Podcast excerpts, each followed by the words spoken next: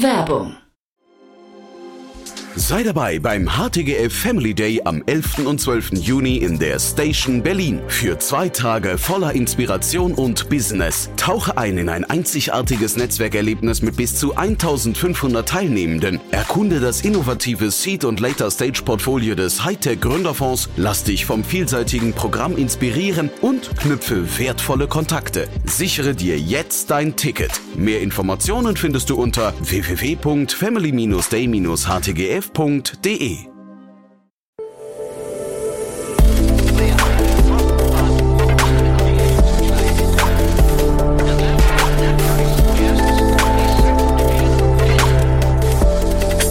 Insider Daily. Interview. Herzlich willkommen zu Startup Insider Daily. Mein Name ist Jan Thomas und ja, heute mal wieder ein Thema, das vielleicht dem einen oder der anderen unter euch ein bisschen die Schamesröte ins Gesicht treiben wird. Ich spreche nämlich mit Jens Nörtershäuser. Er ist der Founder und Co-CEO von Kranos Health. Er war schon mal hier zu Gast. Da haben wir damals über die Series A gesprochen in Höhe von 6,5 Millionen US-Dollar. Das Unternehmen, damals war es noch ein Single-Product-Unternehmen. Damals hat man den Bereich Mail-Tech, also quasi das männliche Pendant zu Femtech äh, kreiert. Zumindest hatte ich den Begriff an anderer Stelle vorher noch nie gehört. Jetzt hat das Unternehmen sich weiterentwickelt, hat eine ganze Produktpalette unter anderem auch für Frauen angeboten, aber es geht immer um Themen, die man in der Regel eher so unter vorgehaltener Hand bespricht, also im weitesten Sinne um den Bereich Urologie. Der Anlass, warum wir sprechen, das Unternehmen hat seine Finanzierungsrunde erweitert und zwar nach 15 Monaten hat es die Series A aufgestockt auf 15 Millionen Dollar. Wir sprechen gleich über die Hintergründe, quasi über die Architektur dieser Runde, weil es ein bisschen ungewöhnlich ist, aber wir sprechen natürlich auch über den Markt, über die nächsten Schritte und warum das Thema insgesamt Rückenwind hat. Kranos Health scheint da einiges richtig zu machen und äh, davon könnt ihr euch selbst überzeugen. Hier, wie gesagt, Jens Nörtershäuser, der Gründer und Co-CEO von Kranos Health. Startup Insider Daily. Interview. Cool, ja, dann freue ich mich. Jens Nörtershäuser ist wieder hier, Founder und Co-CEO von Kranos Health. Hallo Jens. Hallo Jan, grüß dich. Schön wieder hier zu sein. Ja, spannend, dass wir wieder sprechen. Erstmal Glückwunsch zur Runde. Dankeschön. Ihr bringt ja so ein bisschen schwierige Themen oder so, so Themen, über die man, die viele Menschen nicht gerne sprechen. Ne? Bringt ihr, ihr habt den, ich bei mir ist letztes Mal hängen geblieben. Ihr habt so diesen Begriff, Begriff Mailtech habt ihr äh, geprägt, ne? Mm, das stimmt, ja, das stimmt. Äh, wir haben uns aber inzwischen auch sogar von da aus nochmal weiterentwickelt. Also was wir wirklich woran ich glaube, man braucht in der Medizin vertikalisierte Angebote und wir machen inzwischen das Vertical Urologie als Ganzes, was natürlich primär Männer sind, aber inzwischen machen wir auch zum Beispiel was im Bereich Inkontinenz bei Frauen. Klar, auch ein tabuisiertes Thema, aber inzwischen nicht nur noch Männer. Bist du da auf Partys gern gesehen eigentlich? Also spricht man gerne mit dir? ich würde sagen, es ist auf jeden Fall immer ein sehr guter Opener für Gespräche auf Partys. Ja. Also äh, meistens da, versammelt sich da schnell eine Runde. Genau, man dominiert dann wahrscheinlich auch so ein bisschen das Thema ne, an dem Abend. Äh, das kann vorkommen. Ja. ja. Ist, äh, man redet dann leider viel über die Arbeit oft. Genau. Und sag noch mal ganz kurz die Faszination mit diesen Themen. Äh, wie seid ihr da reingerutscht und, und warum bleibt ihr da, seid ihr da hängen geblieben? Ich meine, Urologie ist jetzt nicht das, wo jeder sofort sagt, das ist mein Lieblingsthema. Ähm, das stimmt wahrscheinlich, ist aber ein total spannendes Thema. Und wie sind wir da reingerutscht? Angefangen hat alles, ich wollte unbedingt was im Bereich Gesundheitswesen machen, weil ich der Meinung bin, dass wir da digitale Technologie noch viel, viel zu wenig nutzen und damit natürlich wirklich einen Unterschied machen kann für Menschen. Und dann hat man sich natürlich überlegt, in welchem Bereich. Und was wir halt gesehen haben, ist in der Tat, dass der Bereich Urologie noch überhaupt nicht äh, bearbeitet wird von eigentlich niemanden, weder in Europa noch in den USA und gleichzeitig natürlich Millionen von Betroffenen gibt und äh, ja, wir sind auch ein Team von äh, jungen Männern gewesen. Wir haben ja damals mit den Männern gestartet und vor allem auch dem Kurt, der ist ein Professor der Urologie, der sehr früh bei uns mit dabei war und Teil der Gründer ist. Und ja, so war es dann die Urologie. Und das war auch sehr happy noch da zu sein. Mhm. Und wir haben letztes Mal gesprochen, da war es eine äh, Finanzierungsrunde 6,5 Millionen Dollar waren es, glaube ich. Ne? Ähm, mhm. Ja, und jetzt habt ihr einen draufgelegt. Äh, vielleicht kannst du mal kurz erzählen, bevor wir über die neue Runde sprechen, was ist denn seit, seitdem passiert? Genau, also als wir letzten Sommer geraced haben, waren wir noch ähm, klar Single Product. Wir hatten ein Produkt im Bereich Erektionsstörung und was seitdem passiert ist, ist äh, ja, sehr viel. Mhm. ähm, wir sind auf der einen Seite wirklich ähm, mit dem Produkt Inzwischen haben wir eine riesige randomisierte klinische Studie bewiesen, dass es ähm, im Grunde genauso wirksam ist wie Viagra und Konsorten. Wir haben unsere Produktpalette enorm erweitert auf ähm, zum Beispiel auch Beschwerden bei Prostatavergrößerung, Inkontinenz bei Frauen bis hin zu äh, Prostatakarzinom. also Krebs. Und wir sind auch in andere Länder gegangen. Ja. Also wir haben jetzt vor Frühjahr, Frühsommer haben wir Frankreich gelauncht, haben da jetzt volles Team on the ground. Genau. Und äh, US-Markt gucken wir uns natürlich auch an, weil es ist einfach der größte Gesundheitsmarkt äh, der Welt und auch da gibt es einfach noch keine guten Lösungen bisher in der Urologie. Und ähm, deshalb wollen wir natürlich auch in den nächsten Jahren dort vor Ort sein. Und das heißt, euer Produkt, also weil viele sagen ja immer, man, also eine Gefahr für Startups ist immer zu früh zu skalieren, also international zu skalieren. Ähm, ihr seid aber schon an dem Punkt, wo ihr das Gefühl habt, das geht jetzt, ja? Wir sind der Meinung, dass das jetzt geht. Äh, man muss natürlich, also der, der Punkt hast du natürlich komplett recht. Ähm, und wir denken da, äh, gehen da schon auch insofern vorsichtig ran, dass wir jetzt nicht irgendwo hin skalieren wollen, wo, wo es kein klares Business Model für uns gibt. Frankreich, wo wir jetzt eben expandiert sind, hat dann ein sehr, sehr ähnliches Modell wie Deutschland, sprich man kann dort eben digital digitale Therapien ähm, auf Rezept bekommen. Die werden auch voll erstattet von den Krankenkassen. Also Frankreich war jetzt ein No-Brainer. Für die USA müssen wir sicherlich am Business Model noch mehr Adaptionen machen, aber auch da gibt's eben wirklich spannende Wege. Und ähm, was wir jetzt auf jeden Fall machen, ist das Invest regelmäßig vor Ort zu sein, ein kleines Team vor Ort zu haben und wirklich auch zu verstehen, wie genau der Markt funktioniert, damit wir dann halt da auch bald reingehen können. Und für euch so das Thema, ähm, so, so Zielbild ist dann so eine globale Gesundheitsmarke zu sein? Äh, genau, also wir, wir wollen einfach der Nummer eins Spieler sein in der digitalen Urologie weltweit. Hm. Wie groß ist der Markt? Ja, das ist, ist immer, ist gar nicht so leicht zu beziffern, ja, weil es, es gibt natürlich viele verschiedene Krankheitsbilder, aber wir reden, also es ist ein Multimilliarden, Multimilliarden Dollar Markt. Es gibt einige, ähm, einige große äh, Erkrankungen, wie zum Beispiel Prostatakarzinom, da verdienen manche Pharmaunternehmen mit einem einzelnen Medikament 20 Milliarden Dollar im Jahr. Also das ist natürlich ein Riesenmarkt oder du kannst es auch von den Patienten her angucken, also wie viele mögliche Betroffene gibt es und da gibt es dann in den USA und und Deutschland zusammen Prävalenzen von, ja, wenn du kannst, wenn du die addierst, ähm, 200 Millionen plus Patienten. Ne? Hm. Also in eurer Pressemeldung war auch zu lesen, dass ihr den Erfolg von Viagra wiederholen wollt. Und äh, da habe ich mich da gleich, also spannendes Ziel. Zeitgleich habe ich mich gefragt, es gibt ja Viagra. Also was, was genau bringt ihr jetzt mit zum Tisch, wo ihr sagt, das machen wir jetzt besser als die bestehenden Player? Mhm. Also was wir machen, sind zwei Dinge. Wir setzen erstens das um, was wirklich in den medizinischen Leitlinien steht. Und das ist in der Regel zum Beispiel bei Erektionsstörungen, aber genauso gut bei Prostatavergrößerung, was wir auch in unserem Portfolio haben, ähm, eine ursächliche Behandlung. Ja? Und das, also ich nenne das auch oft Medizin 3.0. Ja, bisher sind wir oft in der Medizin so, wenn du krank bist, dann schluckst du eine Pille, aber auch erst wenn du krank bist und dann hoffst du, dass es dir besser geht. Und was wir eben wollen, ist, dass man Krankheiten ursächlich und nachhaltig behandelt. Und das ist eigentlich das, was auch die medizinischen Leitlinien, die die Ärzte benutzen, vorgeben. Nur bisher gibt's da keine wirklichen Therapien. Ja? Und das ist genau der Unterschied. Also wir sind eben ähm, nachhaltig und ursächlich, während zum Beispiel Viagra eine rein symptomatische Behandlung ist, wo du dann dein Rest des Lebens auch immer wieder das, die Pille brauchst. Hm. Und jetzt auf dem Weg zum äh, sagen wir, globalen Marktführer, was sind so die Schritte, die ihr seht, die euch vielleicht so am meisten Bauchschmerzen bereiten, gerade wo ihr noch nicht genau wisst, ob die klappen können? Ja, genau. Also ich denke, was die Medizin da jetzt von, ich sag mal zum Beispiel B2B, hm, SaaS ähm, Modell unterscheidet, ist natürlich, dass wir nach wie vor unterschiedliche äh, Gesundheitssysteme in unterschiedlichen Ländern oder Regionen haben. Also Europa mhm ist meiner Ansicht jetzt auch wirklich auf einem Weg zu einer harmonisierten äh, digitalen Gesetzgebung, was super spannend ist. Das wäre auch das erste Mal, dass wir sowas sehen in einem europäischen Gesundheitssystem. Und die USA ist aber wiederum ganz anders. Ne? Das heißt, wenn man dahin eben ausrollt, klar, die Biologie, die ist die gleiche. Ne? Also die, Therapie ist auch wirksam, genauso bei amerikanischen Männern wie bei deutschen ähm, Männern oder Frauen. Aber die Art und Weise, wie das Business Model funktioniert, muss man eben adaptieren. Mhm.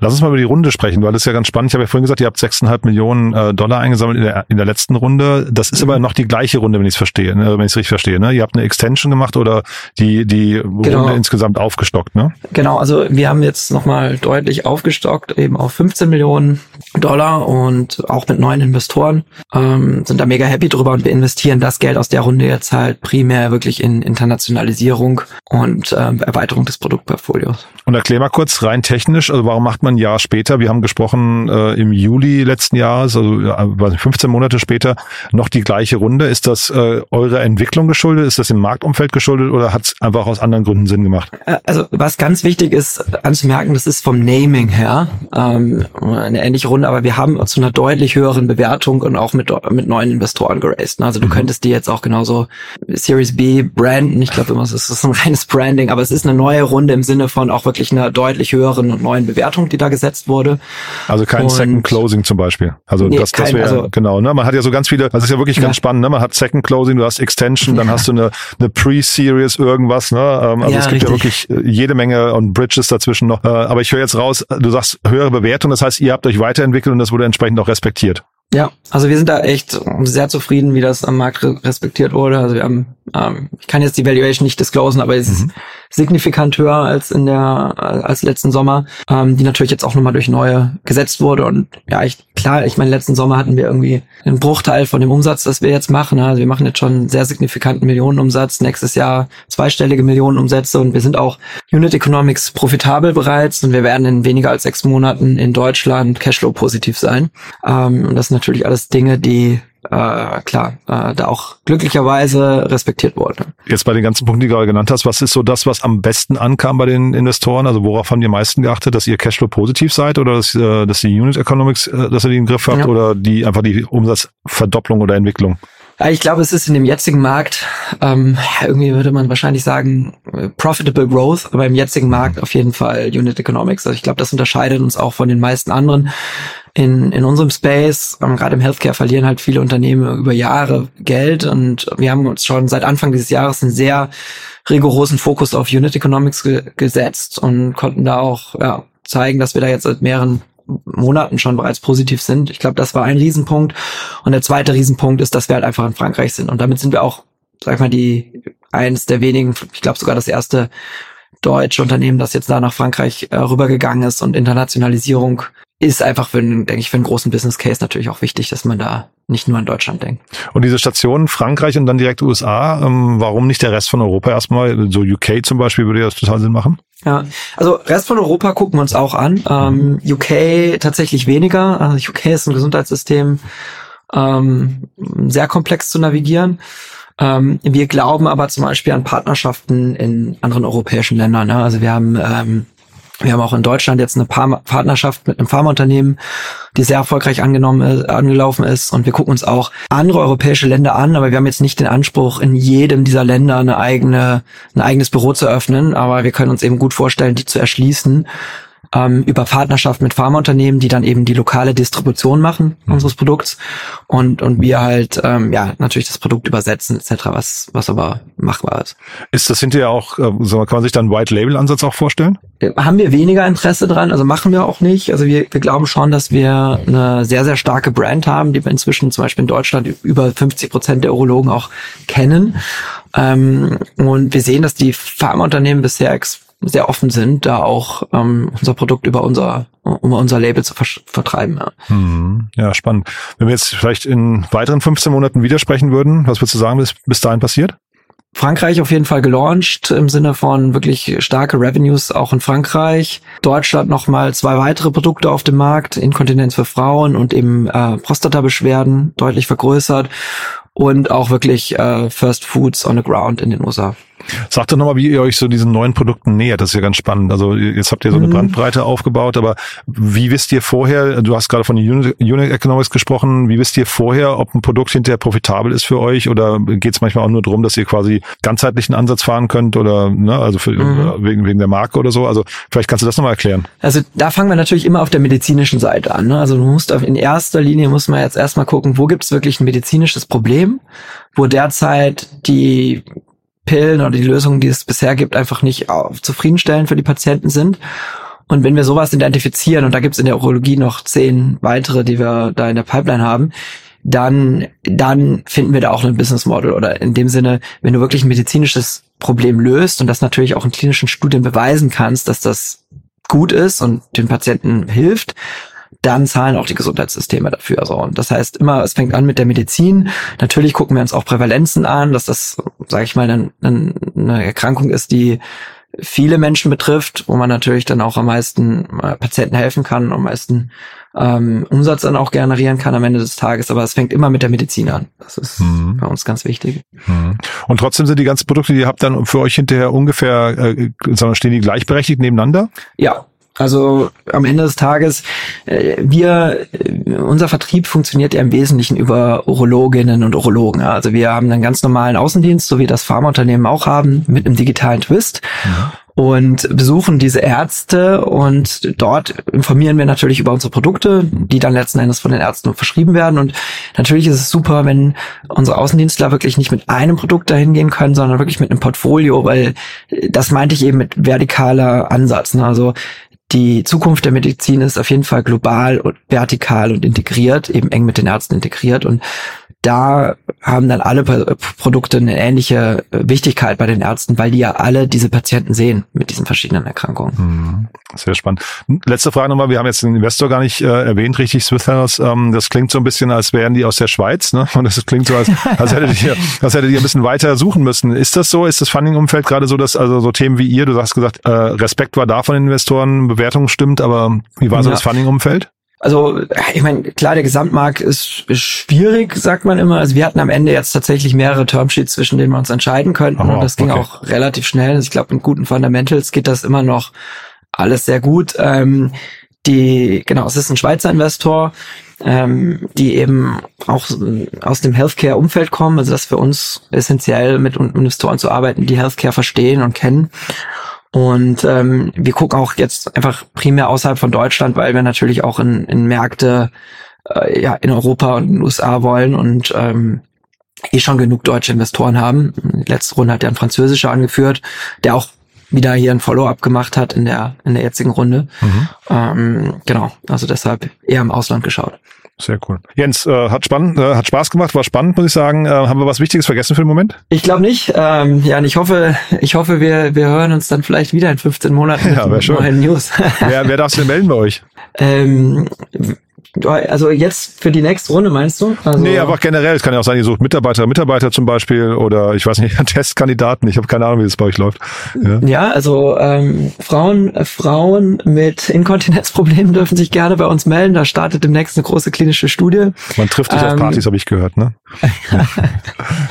Genau, Mitarbeiter suchen wir auch. Das kann man aber auch gut auf unserer Website finden, wen wir da gerade suchen und äh, klar für die für die Zukunft auch Investoren, aber jetzt jetzt gerade ähm, werden wir erstmal nicht raisen, sondern gucken, dass wir das Business noch größer machen. Sehr cool. Du hast erzählt, morgen geht's in die USA, ne? Jens, dann äh, ja, viel Spaß dabei. Viel Erfolg. Danke dir. Ne? Bis dahin, bis zum nächsten Mal. Ciao. Bis dahin. Ciao, Jan.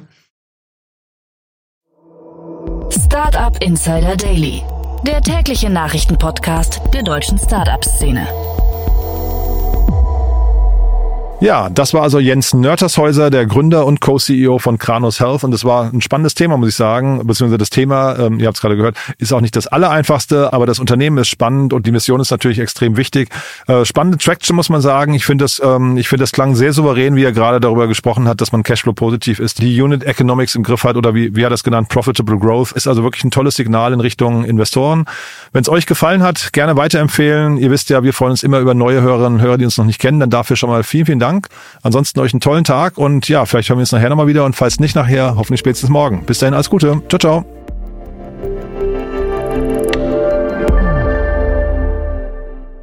Diese Sendung wurde präsentiert von Fincredible. Onboarding made easy mit Open Banking. Mehr Infos unter www.fincredible.io.